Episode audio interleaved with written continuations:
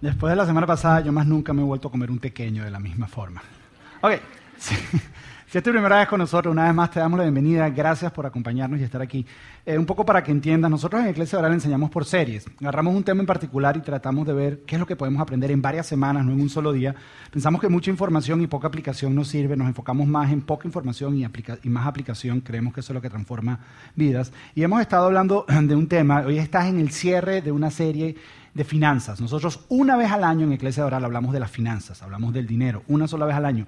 Eh, después no lo volvemos a mencionar. Tal vez ha ido a otras iglesias donde antes de recoger el dinero, las ofrendas, los diezmos, donaciones, como lo llamen, dan un sermón como de unos 10 minutos donde te hacen sentir la peor persona del mundo porque no estás dando y que, y que la obra de Dios no llegará nunca a su destino porque tú no estás dando de tus dineros y entonces te hacen sentir lo peor del mundo. Nosotros decidimos no hacer eso y decidimos una vez al año educar acerca de lo que Dios dice acerca de las finanzas y no volver a hablar en el resto del año porque el que lo entendió, lo entendió y va a vivir de acuerdo a eso. Y si no, no, simplemente sigue siendo parte de nosotros y puedes continuar estando aquí con nosotros. nuestra misión es que puedas poner todas las áreas de tu vida, seguir a Jesús en todas las áreas de tu vida, incluyendo el área financiera. Sabemos una vez más lo incómodo que puede ser hablar acerca de las finanzas en una iglesia por prejuicios. Lo que queremos que entiendas es que no queremos algo de ti, no queremos quitarte algo. Por eso nosotros por lo general recogemos las ofrendas y los diezmos y las donaciones al final. Pero durante esta serie es el único momento del año que los recogemos al principio, porque no queremos que después que hablemos de dinero o hablemos de generosidad o de Dios y el dinero, tú te sientas manipulado. No es nuestra intención, por eso lo hacemos al principio, para que entonces no, no estamos haciendo esto para manipular o para queremos algo de ti, queremos algo para ti, que es lo que anhelamos, que vivas la vida que Dios quiere para ti. Eh, cuando comenzamos Iglesia Doral, siempre el debate más fuerte era qué temas vamos a hablar en esta iglesia. ¿De qué vamos a hablar? Y una de las, normativas, los lineamientos, era que tenían que ser temas relevantes para nuestra vida. Es por eso que muchos de ustedes eh, vienen a este lugar, porque dicen, wow, lo que hablan ahí son cosas del diario vivir, es lo que, lo que tengo, lo puedo aplicar, lo puedo aplicar con mis hijos, lo puedo aplicar en mi vida. Y cada vez que nos sentamos todos los años a planear las series, nos damos cuenta que una de las cosas más relevantes en la vida de los seres humanos es el dinero. Porque el dinero es algo que tú usas todos los días. Todos los días tienes que comprar, tienes que, tienes que cobrarle a alguien, tienes que gastar, tienes que administrarlo. Te preocupas por el dinero, te preocupas si te alcanza, no si te alcanza. Toca tu vida todos los días. Entonces cae eso dentro de esas categorías. Y lo otro que dijimos es que tenemos que hablar de temas no solamente relevantes, pero desde una perspectiva bíblica. Tienen que ser temas bíblicos. Y resulta que cuando tú abres la Biblia, en la Biblia hay cinco veces más versículos acerca de finanzas que lo que Dios habla acerca de la fe. En la Biblia hay cinco veces más versículos acerca de finanzas, administración y recursos de lo que Dios habla acerca de la oración. Parece que es un tema importante para Dios, parece que hay una conexión importante con Dios y con esto del dinero. Entonces decidimos hacerlo. Tres, perdón, dos de cada tres parábolas de Jesús, las historias que Jesús contaba para hablar acerca de principios o, eh, explicar verdades, dos de cada tres tienen que ver con finanzas usa lenguaje financiero. Entonces para Dios esto es importante. Entonces decidimos hacerlo. Este año se llama ateo financiero y un poco eso lo vimos la primera semana. Un ateo financiero, un ateo financiero es una persona que le cree a Dios en todo menos en el dinero. Que le dice, ¿sabes qué? Yo creo en todas tus leyes morales, Dios. Yo creo que no robar, no debemos robar porque tú lo dices. Yo creo que no matar, no debemos hacerlo porque tú lo dices. Yo creo que, que debemos amar al prójimo porque Jesús dijo eso yo, creo en todos estos principios, no robar, no mentir, no, no debemos mentir, porque nos hace daño en la vida, debemos perdonar, porque es lo que Dios dice, nos hace bien, y aplicamos todos esos principios de Dios. Pero cuando Dios está dando todos esos principios, al mismo tiempo dio principios financieros, porque Dios sabe que toca nuestra vida, que toca nuestro corazón. Y nos enseñó al respecto. Pero cuando llega eso en nuestra vida, decimos, ok, Dios, yo entiendo que tú dices que tengo que perdonar y yo perdono, pero el dinero no. El dinero yo tengo mis propias reglas, tengo mis propias leyes y manejamos nuestro dinero como si Dios no existiera. Si la gente ve nuestra vida financiera, pareciera que Dios no existiera en eso. Y por eso eres un ateo financiero. Decides no creerle a Dios en esa área. Le crees en todas las demás áreas, pero no le crees. Ahora, eso fue la primera semana. La segunda semana, la semana pasada, hablamos sobre la lucha que hay en nuestro corazón acerca del primer lugar en nuestro corazón. Dios tiene una lucha constante para ser el primer lugar en nuestro corazón. Y esa lucha no es ni siquiera contra el pecado, sino es contra el dinero. Jesús dijo, nadie puede servir a dos señores, o amar a uno o odiar al otro, o a Dios o al dinero. Por eso es que este tema es tan delicado, porque toca lo más profundo de tu ser. Yo les he dicho durante la serie, muchos de nosotros le entregamos a Dios nuestros hijos. Señor, ahí te presento mis hijos. Pero nunca le entregamos el dinero. No, yo creo a Dios de la manera en que Dios dice, esto es lo que pero la parte de las finanzas no. O sea que tus finanzas son más importantes para ti que tus hijos. porque es delicado, es algo emocional, está conectado con lo que somos. Eso, eso fue la semana, la semana pasada. Y hablamos acerca de cómo podemos ser libres de eso, y es donde viene el reto 1090 y todo eso. Ahora, esta semana vamos a hablar de algo que nos toca a todos nosotros. Porque uno de los errores que las iglesias cometen es que hablan, la semana pasada hablamos acerca de un 10%. Y las iglesias se enfocan en ese 10%. Hacen series financieras por cinco semanas, seis semanas, medio año, y de lo único que hablan es de eso. Sin entender que el otro 90% es extremadamente importante. Es igual de importante para Dios.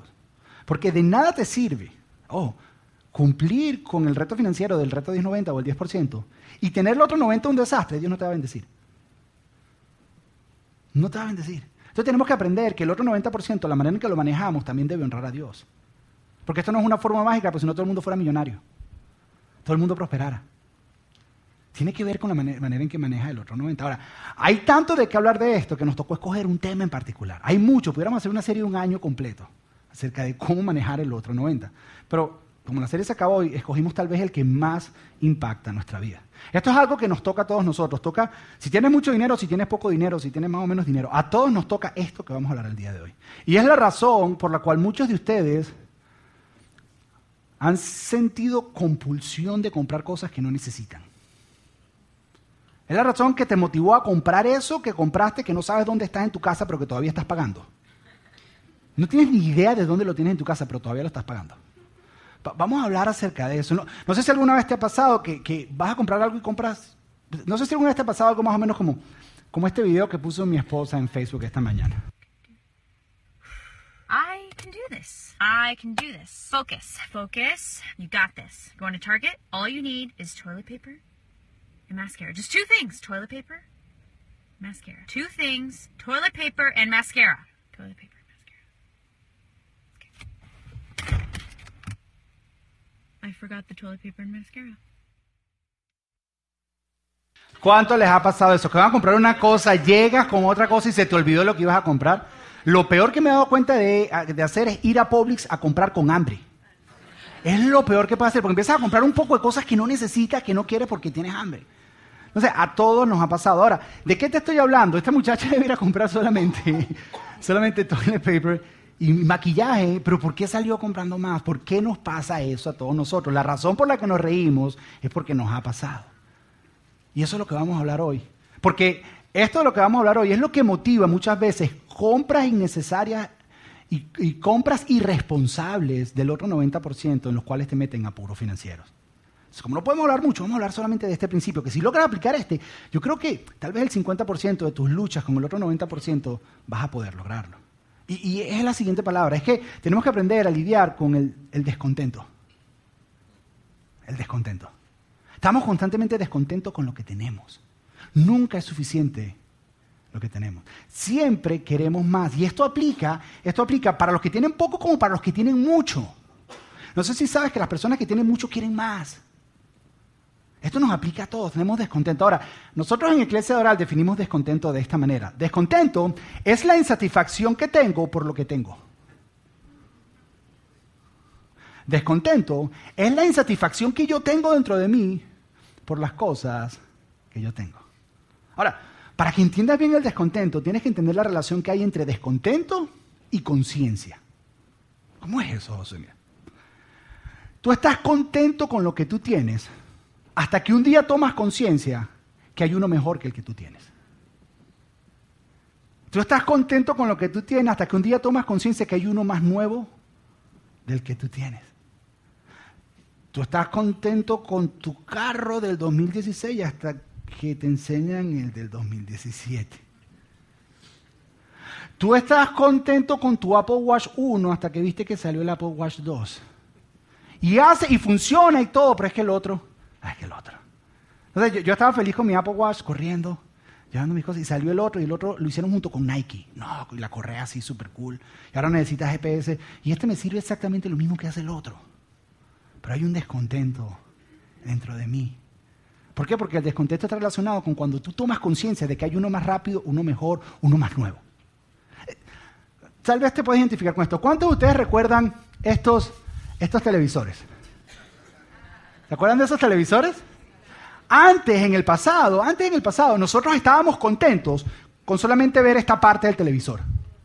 Esa era la parte más importante por lo que ibas a ver. O sea, lo único que a ti, ¿tú te imaginas colgar una de estas cosas en, en la, en la, en la pared? Sí, se colgaba, se colgaba, la, la cargaba. Mi esposa dice, ¿quién lo cargaba? ¿Tú lo cargabas? Ok, entonces ahora, pero entonces ahora cuando tú vas a comprar televisor, ahora tú no estás contento con esta parte nada más. Tú tienes que mirar la parte de atrás. Porque la parte de atrás, mientras más flaquito, mejor. Y mientras más delgadito, antes, antes tú solo estabas contento con esta parte, pero ahora, cada vez mientras más flaquito y mientras más flaquito es mucho mejor. Mira, yo estaba feliz con mis televisores en mi casa. Estaba feliz con mis televisores y, y no eran así de gordos, sí, los guindamos en la pared. Y un día fui a la casa de Héctor, un vecino mío. Al televisor de Héctor tú le hablas y te contesta. Tú le dices, grábame no sé qué, y el televisor te contesta. Entonces yo fui a la casa de Héctor y el televisor, es, que después que vi el televisor en casa de Héctor, yo fui al mío y dice, mi televisor es una basura. No sirve para nada. Eso de estarle dando el control para cambiar los canales. Antes tenías que pararte a cambiarlo. Después del control, ahora le hablas al televisor para que cambie. Yo decía, mi televisor es una basura. Entonces, ¿qué hace? Como estás descontento. Entonces, cuando tienes fiesta de Super Bowl en tu casa, hicimos hace dos años, hicimos una fiesta de Super Bowl y él vive como a tres, cuatro casas de mi, tres, cuatro puertas de mi casa. Le dije, vamos a hacerlo en la casa, pero trae tu televisor. en mi casa hay dos televisores. Pero es que el de él, porque es que el mío es una basura, el mío no sirve. Entonces, como estás descontento con lo que tiene, funciona, los mismos canales, el Super Bowl se ve igualito, más grande. Entonces, como estás descontento, vas, entonces vas a empezar a averiguar a Best Buy, a ver tú cómo puedes comprarlo. Tienes dos que funcionan, dos que están bien. No necesitas cambiarlos, no se han dañado. Pero como estás descontento o insatisfecho con lo que tienes, entonces vas y compras otro. Y así impulsivamente compramos. Lo mismo, atención, lo mismo le pasa a las mujeres. Se paran frente al closet lleno de ropa y los zapatos así, lo miran así y dicen, llevo 15 minutos y no tengo nada que ponerme. Y el closet está lleno de ropa y dicen que no tienen nada que ponerme. Traducción. Vi un vestido nuevo que me gusta y no está aquí. Entonces estoy insatisfecho con todo lo que hay aquí porque el que me quiero poner está allá. Entonces no tengo nada que ponerme. Cuando mi esposa me dice eso, yo miro el closet y digo, ¿cómo que no tienes nada que ponerte? Sí, no tengo... Ay, cuando lo compraste no era bonito, era bonito. Siempre ha sido. Ah, fíjate, porque esta es la traducción. Cuando una mujer se para frente al closet y dice, no tengo nada que ponerme, significa no tengo nada nuevo que ponerme. Cuando un hombre se para frente a su closet y dice, no tengo nada que ponerme, es que no tengo nada limpio que ponerme. Son dos cosas diferentes. La mujer es que no tiene nada nuevo. El hombre es que no, no, no tengo nada limpio, no tengo ropa limpia para ponerme.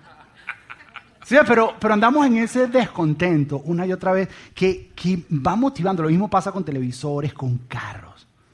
Y es una realidad. El hecho que se están riendo nerviosamente y se están dando codazos es una realidad. Y muchas veces nos hemos metido en apuros financieros y hemos metido a nuestra familia en problemas financieros por simplemente un descontento. No estábamos contentos con lo que teníamos. Nos fuimos a comprar una cosa que ni necesitábamos porque estábamos descontentos. La pregunta es cómo podemos ser libres de esto. Y si aprendemos este principio hoy, creo que nos va a ayudar mucho en cómo manejar el otro 90% de una manera sabia, de una manera que honre a Dios. La, buena noticia es que esto del constante descontento en el que vivimos no es algo nuevo, es algo que ha estado por muchos años. Además, un hombre llamado Pablo le escribió una carta a un joven llamado Timoteo. Pablo fue el que, un hombre que agarró las enseñanzas de Jesús y la contextualizó. Las enseñanzas de Jesús tenían un contexto muy judío. Pero Pablo empezó a hablarle a personas que no son judías como nosotros y empezó a contextualizar esa enseñanza para que nosotros pudiéramos entenderlas. Y le escribió una carta, es como si le estuviera mandando un email a Timoteo. Timoteo era alguien bien cercano a él. Es más, en algún momento lo llegó a llamar mi hijo Timoteo. Lo tenía bien, bien cerca. Y Pablo le escribió una carta. Claro, en ese momento Timoteo estaba dirigiendo una iglesia de personas que tenían bastante dinero y que tenían algunos valores con referente al dinero inadecuado. Y Pablo le dice, dile esto a esas personas. Y esto es lo que le escribe Pablo a Timoteo en esta carta. Le dice lo siguiente, le dice, dice eh, Timoteo, 1 Timoteo capítulo 6, versículo 6, dice, ahora bien, la verdadera sumisión a Dios es una gran riqueza en sí misma cuando uno está contento con lo que tiene. Fíjate, la verdadera sumisión a Dios, algunas versiones dicen la verdadera fe cristiana, El verdadero seguir a Dios, el verdadero seguir a Jesús, dice, es una gran riqueza en sí misma. Ahora, riqueza. Nosotros pensamos en riqueza y pensamos en posesiones. Nosotros pensamos en riqueza y pensamos en mucho dinero. Nosotros pensamos en riqueza y pensamos, soy rico cuando tenga el mejor carro. Soy rico cuando tenga la mejor computadora. Soy rico cuando tenga la mejor casa. Ahí voy a ser rico. Pero de acuerdo a lo que él está diciendo, él dice, no. Dice la verdadera riqueza. Pues ¿sabes cuál es el problema? Que nosotros hemos caído en una trampa. Y, marketing y el mercadeo y todo eso, y no tengo nada en contra de eso, nos ha hecho caer en esta trampa. Y la, la trampa es la siguiente, que nosotros pensamos que un estándar de vida elevado es igual a una mejor calidad de vida. Nosotros pensamos que si mi estándar de vida sube, si tengo el mejor carro, voy a tener mejor calidad de vida.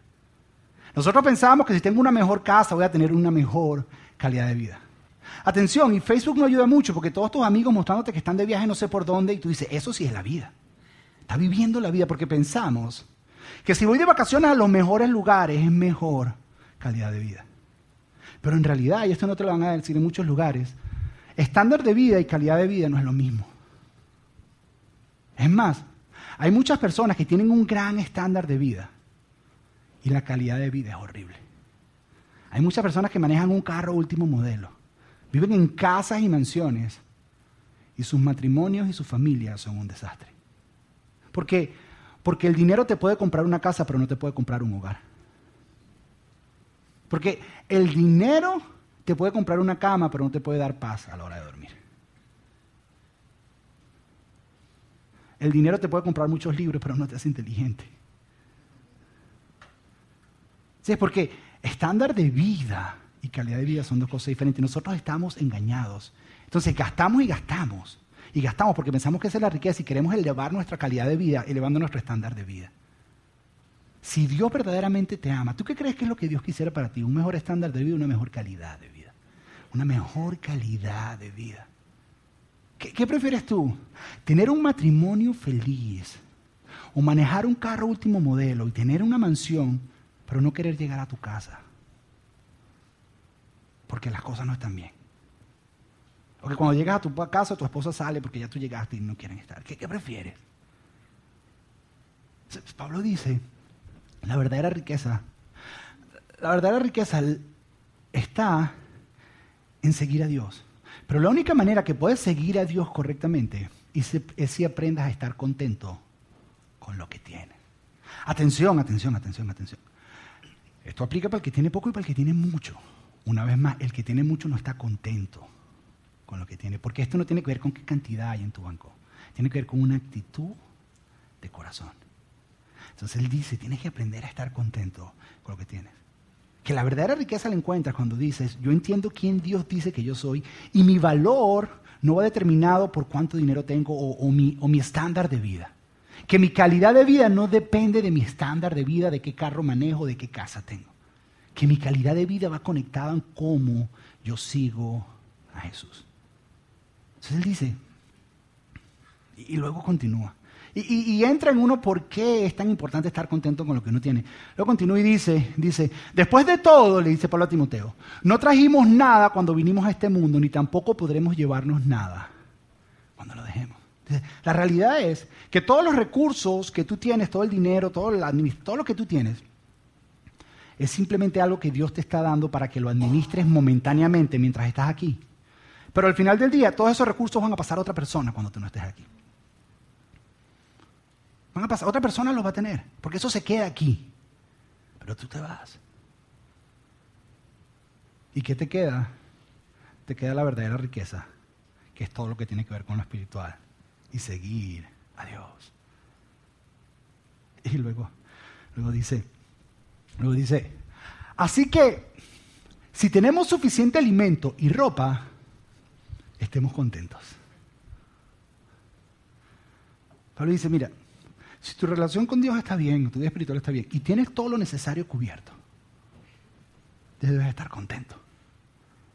Pero hay algo entre nosotros que dice, no, no es suficiente. No es suficiente un techo, quiero la mejor casa. No es suficiente un carro, quiero el mejor carro. No, no es suficiente. Necesito más, necesito. Hay algo dentro de nosotros que nos jala. Nos dice, quiero más, quiero más, quiero más. Pero ¿sabes qué es contentamiento? Contentamiento es estar satisfecho manejando un Tesla De la misma manera que puedes estar satisfecho manejando el cacharrito que tenías cuando estabas en la universidad. Porque en ambas tienes transportación. En ambas tienes una manera de moverte de un lugar a otro. ¿Tú sabes qué es contentamiento? Contentamiento es estar satisfecho yendo a comer a Texas de Brasil o irte a comer en Pepito Plaza un perro caliente de dos pesos. ¿Por qué? Porque en ambos no te estás muriendo de hambre. ¿Sabes qué es contentamiento? Contentamiento es vivir en una mansión de millón y medio de dólares o vivir en un apartamento de dos cuartos. Pero en ambas estar satisfecho porque tienes un techo sobre tu cabeza. Contentamiento es poderte poner ropa de grandes diseñadores porque te gusta cómo se ve o tener que ponerte ropa prestada porque alguien te lo dio porque en ambos no estás desnudo. Tenías algo que ponerte. Tengas poco o tengas mucho contentamiento. Contentamiento es decir, Dios está cubriendo mis necesidades. Y cuando entendamos eso, cuando entendamos eso, y Él dice, Él dice, si tenemos lo suficiente, si nuestra relación con Dios está bien, eso es una gran riqueza, y tenemos lo suficiente para que todo se cubra, debiéramos estar contentos, eso debiera ser suficiente. Y continúa y dice, dice, ahora, los que anhelan volverse ricos caen en la tentación. Ahora, voy a aclararte algo, porque esto suena como que, ah, entonces no queremos progresar en la vida. Tenemos que estar ahí quedados y no con lo que tengo. No, no, porque Dios quiere llevarte a tierras de abundancia, Dios quiere llevarte a cosas buenas. Tener dinero no es malo, eso no es lo que le está diciendo. Está diciendo la actitud. Entonces dice, cuando dice aquellos que anhelan la riqueza, está queriendo decir aquellos que están obsesionados con el dinero. Aquellos que lo único que piensan es dinero. Aquellos que piensan que su calidad de vida depende del dinero que tienen en el banco. Aquellos que piensan que su calidad de vida está, está relacionado con su estándar de vida. Aquellos que su confianza y su felicidad depende únicamente del dinero. Eso es lo que está diciendo. Aquellos que anhelan las riquezas. O sea, en vez de anhelar a Dios, anhelas la riqueza. Aquellos que viven de esa manera, dice, caen en tentación. ¿En qué tentación? Mira, mira la tentación que dice, mira, la tentación es la siguiente, dice, caen en la tentación y se vuelven esclavos de sus muchos deseos. O sea, cuando compras y compras y compras, se vuelven esclavos de sus muchos deseos. Esos afanes tontos y dañinos hunden a la gente en la ruina y en la destrucción. ¿Se vuelven esclavos a qué? Muchos de nosotros aquí, muchos de nosotros aquí, fíjate esto, muchos de nosotros aquí, en los Estados Unidos, la mayoría de personas viven por encima de lo que pueden pagar. Por eso es que existen las tarjetas de crédito. Entonces, como tú piensas que tu calidad de vida depende de tu estándar de vida, porque seamos sinceros, el, mercadeo no ayuda. Porque sale la propaganda y sale el supercarro así, la familia feliz en el carro, dice, cómprate, no sé qué, no sé qué más. Y la familia feliz dice, eso es lo que yo necesito, para que mi familia sea feliz, me tengo que comprar ese carro. O salen todos así con el Apple Watch, todo el Apple Watch 2, la propaganda, todos así, todos los cuadritos así corriendo, así. Tú dices, eso es lo que yo necesito para sacar los cuadritos, necesito el Apple Watch. Entonces, no ayuda. Entonces, cuando tú piensas que tu calidad de vida depende de tu estándar de vida, tú haces lo que sea para elevar tu estándar de vida, incluso gastar más de lo que tienes. Entonces te metas en tarjetas de crédito porque compraste cosas que no necesitas para aparentarle un montón de personas que ni se preocupan por ti y que ni les interesa y tú te metes ahora y ahora estás esclavo de tarjetas de crédito que tienes que estar pagando, que tienes que estar. Estás esclavo al que dirán. Estás esclavo a lo que piensen de ti. Estás esclavo al dinero. Y tu estándar de vida está determinando las decisiones financieras que tú tienes que hacer. De repente un día Dios te dice, no, da, ayuda a esa persona que tiene necesidad y tú dices, no puedo porque tengo que pagar la tarjeta. Estás esclavo y caes en la tentación, en la tentación de pensar que tu estándar de vida determina tu calidad de vida. Y luego dice algo que hemos medio visto en la serie, pero hoy quiero aterrizarlo, así para ver si lo entendemos. Dice, dice, dice, pues el amor al dinero.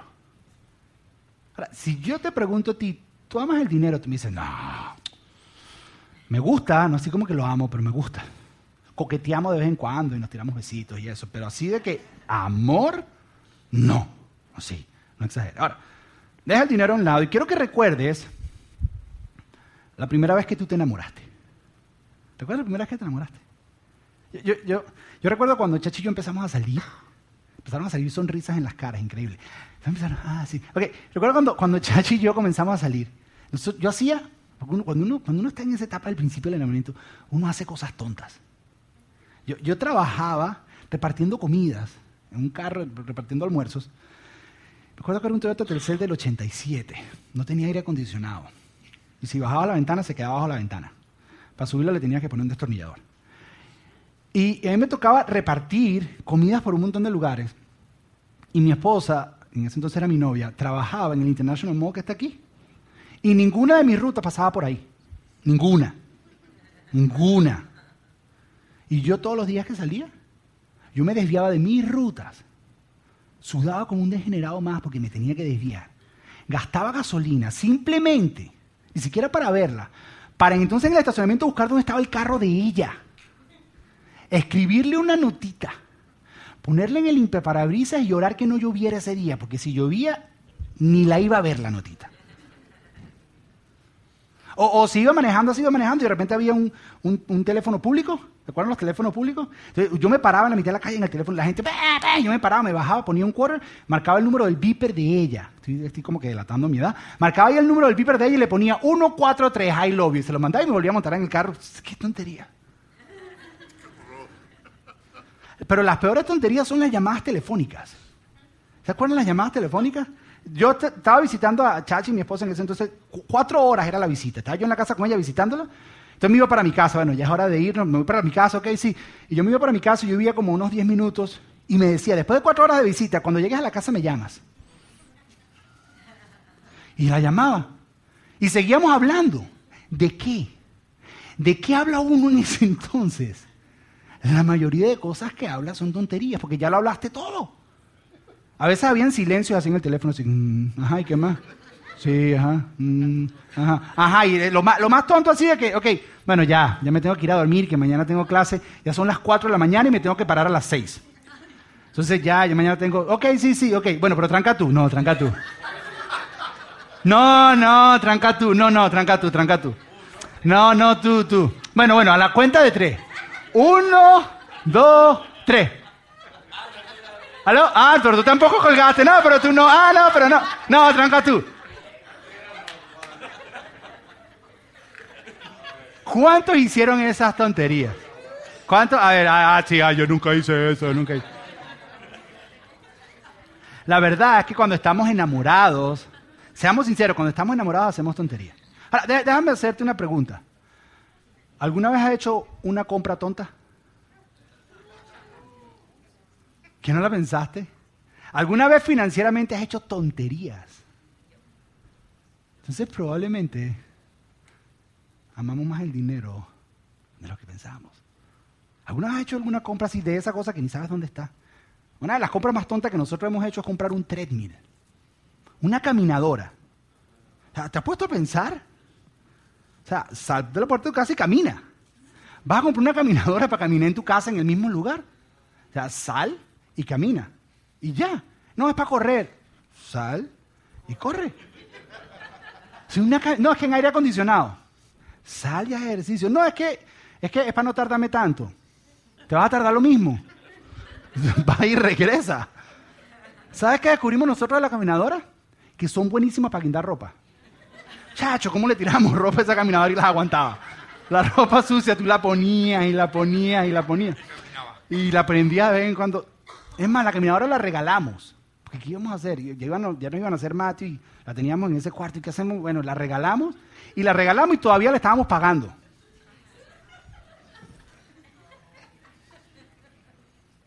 A lo mejor no es una caminadora, a lo mejor es un carro. A lo mejor te compraste el porque es que necesitabas el último carro. No, es que, no, es que ese carro. Y, seamos sinceros, comprar se siente rico. Seamos sinceros. Es más, está comprobado científicamente que cuando tú compras, despierta endorfinas en tu cerebro que te hace sentir feliz. Por eso las personas que están en depresión dicen, voy de compras. Cuando mi esposo está medio down, yo le quito la cartera, le digo, ven para acá. ¿Para dónde vas tú? Me pongo espiritual, busca de Dios. Métete y busca de Dios. Esa no es la solución. Pero está comprobado que dispara las endorfinas. Está comprobado. Está comprobado. Por, eso cuando tú te montas, tú tienes tu carro, estás feliz con tu carro, pero te montas en carro nuevo y vuela nuevo así el carro. Ah, ¿Sabes qué descubrí? Que ese olor lo venden. Pónselo, pónselo a tu carro viejito y montate ya. Ah, y tú sigues manejando como si nada. Lo venden, sin new car, y lo echas. Ay, qué rico, en carro nuevo. Y eres feliz. ¿Por qué? Porque eres feliz mientras esas endorfinas estén en tu cerebro. Pero cuando las endorfinas desaparecen y te llega el bill, entonces tú pensaste que por levantar tu estándar de vida con el carro nuevo ibas a mejorar tu calidad de vida, pero en realidad apretaste tanto la cosa que ahora tu calidad de vida bajó. Porque andas en un estrés, andan peleando, no podemos pagarlo y cómo hacemos. Entonces, lo que hiciste fue realmente bajar tu calidad de vida. Entonces Pablo, Pablo le dice, ¿sabes qué? Pues el amor al dinero es la raíz de toda clase de mal. ¿Pero qué tan malo? ¿De qué mal se está refiriendo él? Yo le explico en la próxima frase donde le dice, le dice, pues el amor al dinero es toda clase de mal. Y algunas personas, en su intenso deseo por el dinero, se han desviado de la fe verdadera y se han causado muchas heridas dolorosas. Te explico cómo funciona. Dice, en su intenso deseo por el dinero. Te lo voy a explicar una vez más, te explico, tener dinero no está mal. El problema es el siguiente. ¿Cuál es el intenso deseo por el dinero? Te lo explico de esta manera. Imagínate que tú estabas en tu trabajito normal, donde ganabas, y, vivías bien con lo suficiente y dependías de Dios. Y veías los milagros de Dios todas las vidas en tu vida, todos los días en tu vida y súper bien. Pero un día te promueven o consigues un mejor trabajo y te empiezan, te empiezan a dar más dinero. Tú dices, wow, este mejor trabajo. Y empiezas a trabajar en ese nuevo trabajo y empiezas a tener más ingresos. Y sin darte cuenta, empiezas a crecer en esa compañía, empiezan a pagarte más, empiezas a ganar bonos. Y sin darte cuenta, algo ocurre en tu corazón. No es una decisión que tomes, es algo inconsciente que tú haces. Cuando empiezas a ver más dinero en tu banco, sin darte cuenta, tú empiezas a transferir la confianza que tú tenías antes en Dios, que dependías de Él. Poquito a poco lo empiezas a transferir hacia el dinero y a tus recursos. Es algo que está en el corazón humano. Por eso dice que han abandonado la verdadera fe. ¿Cuál es la verdadera fe? Cuando tienes tu confianza puesta en Dios. Tú sigues teniendo fe, pero no es la fe verdadera porque no es en el Dios verdadero. Tienes la fe en el dinero. Sigues teniendo fe, pero en el lugar incorrecto.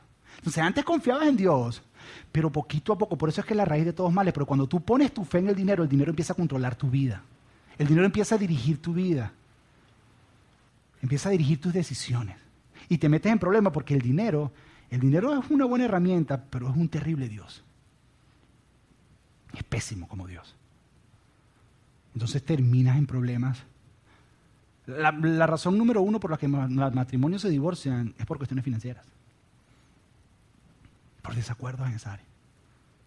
Tú sabes que muchas personas, cuando dejan de ir a la iglesia, no dejan de ir porque no están de acuerdo teológicamente. No, es que yo no creo en todo lo que dicen. No. Es porque esto empieza a ocurrir en sus vidas. Dios los empieza a bendecir. Y cuando los empieza a bendecir, poco a poco se empieza a transferir. Ya yo no necesito a Dios. Ya, ya no me hace falta. Ya no necesito confiar en Él como confiaba antes, porque es que ya tengo este nuevo Dios. Y es donde dice, por eso es la raíz de todo mal, porque te desvía de tu confianza en Dios. Pero luego Pablo le da la estrategia de cómo ser libres de esto. Dice, porque eso está conectado con este descontento de que quieres más que quieres más que quieres más. ¿Cómo eres libre? Le dice. Dice, pero tú, Timoteo, en cambio, que eres un hombre, y se aplica también a mujeres, que eres un hombre de Dios, huye de estas cosas. Fíjate que le dice, huye. No le dice, ten cuidado. Le dice, hey Timoteo, eh, mosca, mosca con esas cosas, ten cuidado. No, no. Le dice, huye de estas cosas. Hay ciertas cosas a las cuales tienes que huir. No sé si conocen la historia de José, que a la esposa de Potifar se le presenta casi que... Y José no fue que dijo, ay, voy a tener cuidado, no, él salió corriendo. Porque hay ciertas cosas de las cuales tienes que huir. Porque tú no te metes en la jaula de un león hambriento y tienes cuidado. Tú simplemente no te metes en la jaula del león hambriento cuando quieres tener problemas. Entonces él dice, huye de estas cosas. ¿Pero por qué le dice huye? Y si entiendes esto, vas a entender. Esto es lo que quiero que más entiendas. Porque el descontento es un apetito. Es un apetito. El descontento es un apetito. Y, y una de las mentiras más grandes acerca de los apetitos es que nosotros pensamos que los apetitos los vas a controlar el día que los satisfagas. Si tú satisfaces un apetito, entonces ese apetito lo vas a controlar. Pero los apetitos nunca son satisfechos completamente. Tú no dices, ok, ahora como almuerzo y no como más. Mentira. A las 3, 4 horas tienes hambre otra vez. Es más, mientras más comes, más hambre te da. Por eso las personas que están en sobrepeso son las que más hambre tienen. Tú lo ves y tú dices, wow, este, este comió como para tres años, él no debe comer como ahí tiene guardadito. Y en realidad tiene más hambre. ¿Por qué? Porque comió más. Porque los apetitos, mientras más los alimentas, más hambre te da. Y el descontento es de eso, que tú mientras más alimentas ese apetito, más hambre te da. ¿Cómo tú destruyes un apetito? Si no es, si no es llenándolo y satisfaciéndolo. ¿Cómo lo destruyes? Desnutriéndolo. No alimentándolo. No dándole de comer. Ayer estaba hablando con una persona que estaba haciendo una apuesta con unas dietas y me dijo que trató algo que se llama la dieta de Hollywood de Hollywood Diet. No sé si la han escuchado, pero es una dieta loquísima donde, donde las personas, él se toma, tú compras algo, por favor no me pregunten sobre The Hollywood Diet, no la estoy recomendando, no es un endorsement a Hollywood Diet, porque muchas personas al final lo único que se me acercan, ¿cómo que se llamaba la dieta esa? De todo lo que yo dije, se me acercan y me dicen, la dieta esa que tú mencionaste, ¿cómo es que se llamaba? Que es que estaba perdiendo peso y se llama, se llama The Hollywood Diet. Y es que tú te tomas algo que supuestamente tiene todas las vitaminas que tu cuerpo necesita y no comes por ese día. Y lo haces por tres días, cuatro días y pierdes peso, claro, si no comes pierdes peso. Entonces no te enfermas porque tienes todas las vitaminas y todas las cosas que tu cuerpo necesita. Ahora, él me dice que el primer día tenía un hambre. Pero tú me dices, no, yo tenía un hambre. Dice, el segundo día dice que sentía que se desmayaba del hambre. Dice, no, no, no. Dice, ya el tercer día, tú podías comer frente a mí y yo no tenía hambre. ¿Por qué? Porque el apetito lo fue desapareciendo. Porque mientras menos lo alimentas, menos come. Aquellas personas que han experimentado hacer ayuno saben a lo que me refiero.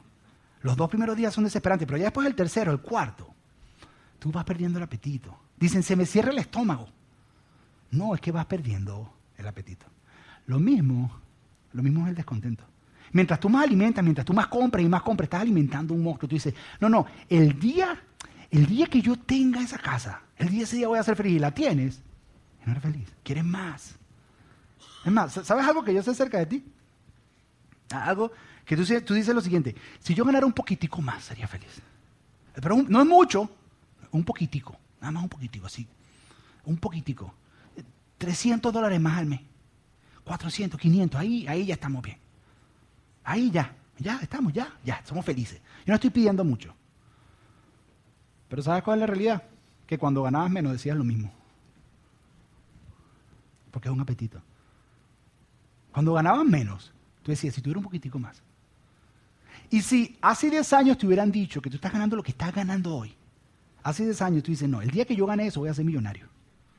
Voy a vivir como un rey. Y ahora lo ganas y estás haciendo la misma pregunta, si tuviera un poquitico más, porque es un apetito. Y cada vez quieren más y quieren más y quieren más. Entonces él dice, huye. Pero ¿cómo huyo de él? ¿Qué es lo que tengo que hacer? Entonces te da una estrategia y te dice lo siguiente, te dice, huye. Ah, gracias, para alimentar, gracias. Para alimentar, para estar contento con lo que tengo, perdón, para estar contento tengo que dejar de alimentar mi descontento. Para estar contento tengo que dejar esa frase de Twitter e Instagram. Para estar contento con lo que tengo tengo que dejar de alimentar mi descontento. Ahora, luego les dice, les dice, huye, le da una estrategia de cómo huir. Dice, huye de estas cosas y dedícate, hay otra versión que dice persigue, de lleno a lo, aquello que es justo, bueno, a la fe y al amor, a la constancia y a la humildad. ¿Qué le está diciendo? Le está diciendo lo siguiente. Dice, tú estás descontento con lo que no tienes, con eso que tú quieres, pero estás bien, si tienes suficiente deberás estar contento, pero estás descontento. ¿Por qué no enfocamos ese descontento en otra cosa? ¿Por qué si en lugar de estar descontento con que no tienes el carro último modelo, pero tienes un carro. Y es suficiente. ¿Por qué en verdad no enfocas eso en otras áreas que tal vez debieras estar descontento como, como tu relación con Dios? ¿Por qué en lugar de estar descontento con lo que no tienes, no estás descontento con que no lees la Biblia como quisieras hacerlo? Él dice, enfoca tu descontento en cosas que te van a traer bien a tu vida, no en cosas que van a bajar tu calidad de vida. No necesariamente tiene, porque dicen lo que es bueno. Enfoca tu descontento en que no estoy bien físicamente, voy a empezar a hacer ejercicio. Voy a empezar a comer mejor. pero dicen las cosas de la fe. Tal vez no, leo, no oro lo suficiente en las cosas que son buenas. Él dice, el descontento no lo vas a poder controlar en tu vida, pero en vez de enfocarlo en eso y alimentarlo, ¿por qué no mejor lo enfocas en cosas espirituales? Me vas a meter en un grupo. Voy a crecer espiritualmente. Eso es lo que está diciendo. Para ponértelo así bien práctico, ¿por qué mejor? ¿Por qué en lugar de comprar no te pones mejor a orar? Antes de comprar, ora. Es más, sí, bien práctico, bien práctico. A ver se atreven a hacer esto. Si te toca comprar algo de 0 a 100 dólares antes de comprarlo, porque el impulso es comprarlo, de 0 a 100 dólares antes de comprarlo, detente y ora por un día. Ora por un día. Ahora, no ores así como ora mucho de que, Señor, yo lo quiero, yo lo declaro, yo lo proclamo, es mío. No estoy hablando de ese tipo de oración. ¿Ok?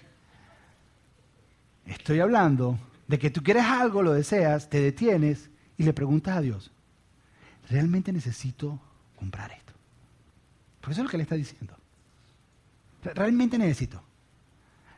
Te aseguro que si paras un día y no lo... Es que es una venta, es que eso es lo que el sistema quiere. Es que es una venta, es una, lo voy a perder. ¿Qué te vas a ahorrar? Dos dólares. Cuatro. ¿Qué, qué te vas a ahorrar? Detente. Y ora por un día. Y te aseguro que el 80, el 90% de las veces vas a decir, no, es que no lo necesito en realidad. En realidad, no lo quiero. No lo necesito.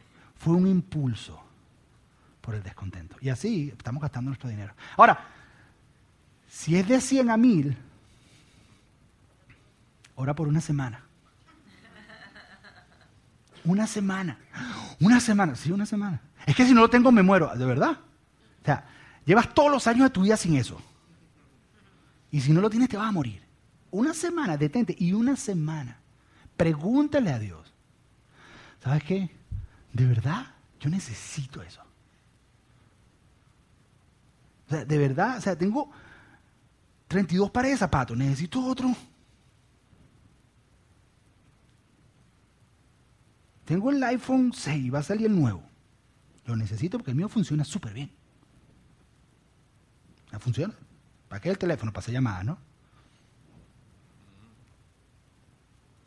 ¿Tuyo no? El mío pasa llamar, digo, ¿no? Bueno, hago otras cosas también.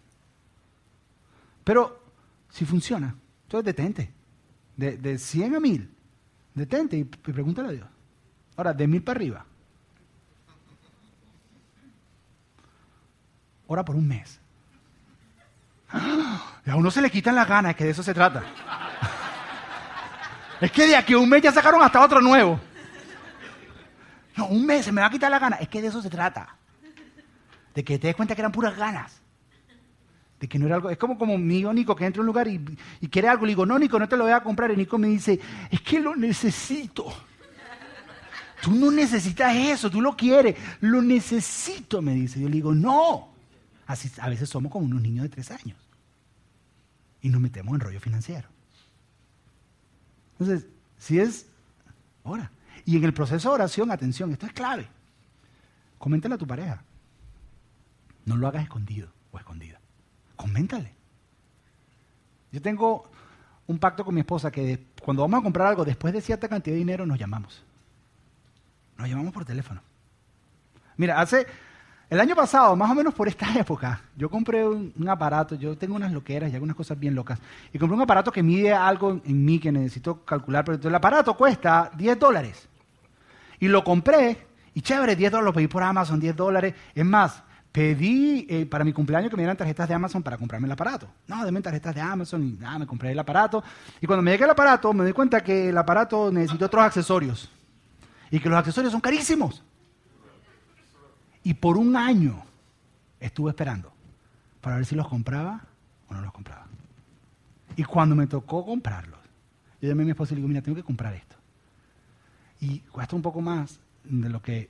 Y como pasa el límite, ella me dice, bueno, cómpralo. Pero nos cuidamos el uno al otro. De la misma manera ella. Vas a comprar esto, ¿qué piensas tú? Y estamos orando. ¿Por qué? Porque es muy fácil dejarte llevar por el impulso. Es muy fácil. Entonces dejé el descontento de que era uno nuevo. A mí me pasaba con los libros. Yo compraba, yo no podía entrar a una tienda de libros. Yo compraba libros, yo pensaba que si tenía los libros, me hacía inteligente por tener libros. Y mi esposa me decía, pero, pero ¿cuántos libros te lees tú a la vez? Uno, ¿y por qué te estás comprando siete? No sé. Porque pensamos, queremos, por el rush que nos da. Entonces, de 0 a 100, ora por un día. De 100 a 1000, ora por una semana. De 1000 en adelante, ora por un mes. Lo que estoy seguro es que tu vida de oración se va a levantar como tú no te imaginas. Ahora quiero, quiero dejarte con tres preguntas y ya con esto termino. Tres preguntas. Número uno, ¿qué alimenta tu descontento material? ¿Qué alimenta tu descontento material en tu vida? Porque para uno es diferente a otro. Por ejemplo, para mí son libros. Para mí libros y tener libros y leer y es algo que, pero a veces está descontrolado, está fuera de orden. Para mi esposa es la ropa, los zapatos. Para ti hay, hay unos que son las cosas tecnológicas. No, la tecnología no, necesito tener esto y que lo otro. ¿Qué alimenta tu descontento material? Que siempre quieres tener el nuevo, el más rápido, el más. ¿Qué es eso que lo alimenta? Todos tenemos uno. No te hagas el cara con fle. Todos tenemos uno. ¿Qué lo alimenta en ti? No lo digas, no te preocupes, pero tú sabes. ¿Qué lo alimenta? Algunos son cosas de deporte, lo que sea. Pero ¿qué lo alimenta? La segunda pregunta es, ok, ya que sabes qué es, ¿qué puedes hacer para desnutrirlo? ¿Qué puedes hacer? Hay personas aquí que saben que hay ciertas tiendas en los moles que cada vez que tú entras sales con algo que te compraste. Entonces a lo mejor tienes que dejar de visitar esas tiendas o dejar de visitar esos moles. ¿Qué puedes hacer para desnutrirlo? Porque en realidad son cosas que no necesitas y te vas a dar dando cuenta que cuando hagas eso vas a empezar a tener más margen en tu economía. Y decir, ¿dónde salió esta plata? Siempre la has tenido. Lo único es que la estás malgastando. Estás malgastando. Y y la última. ¿Cuál debe ser mi verdadero descontento? Porque mientras desnutras uno, tienes que reenfocar y decir, ¿sabes qué? Y esto es lo que yo propongo. Que tú digas, ¿sabes qué? Voy a empezar a enfocar mi descontento en las cosas de Dios. Porque todos los que estamos aquí, empezando por el que les habla, sabemos que nuestra relación con Dios pudiera estar mejor. Tal vez pudiéramos leer un poco más de la Biblia, orar un poco más. O venir un poco más en la iglesia. O, ser parte de un grupo. Un día más a la semana. Sí, pero para el vas tres, cuatro veces el fin de semana. Es la verdad. Porque si tú enfocas en eso, vas a empezar a generar hambre por cosas que sí van a subir tu calidad de vida. Y lo que Dios quiere para ti es una mejor Atención, no estoy diciendo que Dios no te va a bendecir. No tiene que ver con qué cantidad de dinero tú tengas. Tiene que ver con estar contento con lo que Dios te ha dado. Esto significa que entonces si estoy contento no voy a mejorar. Sí, puedes mejorar. Entendiendo que estás mejorando. Porque Dios está poniendo eso en tu corazón, porque quieres apoyar cosas de Dios, porque quieres, pero no pensando que si tengo más voy a tener más paz. Voy a poner mi confianza en eso. No, porque entonces estás huyendo la verdadera fe, que es confiar en Dios. Tres preguntas. Yo imagino que ya cada uno sabe qué hacer. Y si no, antes de comprar, ora. Cierra tus ojos y vamos a orar. Padre, gracias Señor. Gracias por esta maravillosa serie, Señor, donde hemos aprendido que la mayoría de nosotros éramos ateos financieros, pero tomamos la decisión de volver a confiar en ti en esta área, Señor. Gracias por la semana pasada, por enseñarnos que la lucha más grande de nuestro corazón es la lucha por el primer lugar y está entre tú y el dinero, los recursos, las finanzas. La semana pasada muchos dimos el paso de ponerte a ti primero, Señor. Yo bendigo a cada una de esas personas, Padre. Pero hoy estamos aprendiendo cómo manejar el resto, Señor, y seamos sinceros que muchas veces son manejados por un descontento. En una cultura donde hay mucho consumismo, donde somos atacados, donde se nos dice que si elevamos nuestro estándar de vida, mejoramos nuestra calidad de vida, enséñanos a entender que si tenemos techo, que si tenemos comida y tenemos ropa, y te tenemos a ti, tenemos suficiente. Enséñanos a ser agradecidos y estar contentos en la etapa que estamos viviendo. Y que si tenemos mucho, estar contentos entendiendo que nuestra paz y nuestra confianza no está en lo que tenemos, sino está en ti. Que si estamos pasando por un momento difícil, entender que tú nos guías nos llevas de la mano y estar contentos con lo que tenemos en este momento, Señor. Señor, que se diga de nosotros, como decía el proverbio, que se diga que en la casa del sabio siempre hay riquezas y perfumes. Porque ha sabido guardar en los tiempos. Y que nunca se diga de nosotros que en la casa del necio todo se gasta. Señor, que, que nuestra oración sea la oración que hizo David cuando dijo, Señor, no me des más de lo que necesito, no vaya a ser que mi boca, que mi corazón, yo me olvide de ti. No me des menos de lo que necesito, no vaya a ser que mi boca blasfeme contra ti. Dame suficiente para vivir, para yo siempre confiar en ti. Así que enséñanos, Dios. Enséñanos a luchar con este apetito del descontento y enséñanos a desnutrirlo en diferentes áreas de nuestra vida. Entendiendo que alimentándolo nos hacemos daño, pero desnutriéndolo, desnutriéndolo, lo debilitamos y podemos enfocarnos en cosas más importantes, como nuestra relación contigo. Pedimos esto en el nombre de Jesús. Amén y amén.